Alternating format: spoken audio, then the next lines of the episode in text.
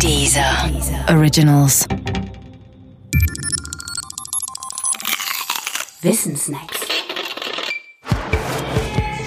X für ein U. Schmu in der Wissenschaft.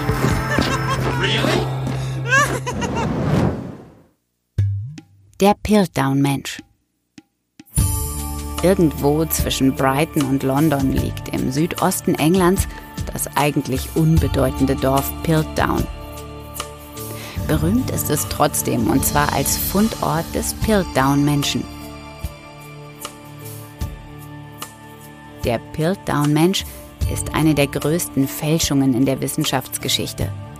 Und eine, die belegt, dass Menschen immer genau das finden, was sie finden wollen, als Bestätigung für das, was sie sowieso schon glauben. Das, was die Menschen im Fall des Piltdown-Menschen glaubten, sah dabei so aus. Hinsichtlich der Stammesgeschichte des Menschen war man der Ansicht, dass die Entwicklung vom Affen zum Homo sapiens in Europa stattgefunden haben musste, wo auch sonst. Der Homo sapiens zeichnet sich nun zudem durch ein vergleichsweise großes Gehirn aus. Und von dem wiederum nahm man an, es müsse sich als erstes vor allen anderen spezifisch menschlichen Merkmalen entwickelt haben, beispielsweise vor dem Gebrauch von Werkzeugen. Böse Zungen behaupten, was also lag näher, als einen Beleg für die beiden Thesen in Südengland zu finden, eben in Form des Piltdown-Menschen, der als vermeintlich fossiler Fund und als Missing Link zwischen dem Menschenaffen und dem Menschen beide Hypothesen zugleich bediente. 1912 fand man ihn auch. Genauer gesagt fand ihn Edward Dawson. Dawson war eigentlich Rechtsanwalt, aber er interessierte sich auch für Archäologie.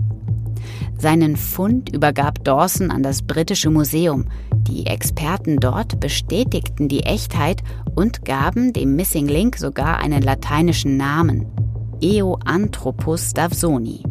Niemand störte sich damals daran, dass der vermeintliche Fund 500.000 Jahre alt sein sollte, obwohl der Schädel des Eoanthropus davsoni viel zu groß war und nicht zu anderen Funden wie dem Neandertaler passte.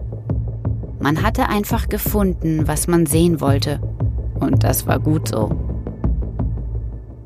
Das blieb auch so bis in die 1950er Jahre hinein. Da wurden nämlich neue Datierungsmethoden erfunden und die erwiesen zweifelsfrei, dass der Piltdown-Mensch eine Zusammensetzung aus einem mittelalterlichen Menschenschädel und einem Orang-Utan-Unterkiefer war. Mehr nicht. Allerdings hatte sich der Fälscher sehr viel Mühe gemacht, die Zusammensetzung wirklich gut zu vertuschen. Wer genau es aber war, ist bis heute nicht bekannt. Viele tippen auf Dawson selbst, aber es gibt auch andere Kandidaten.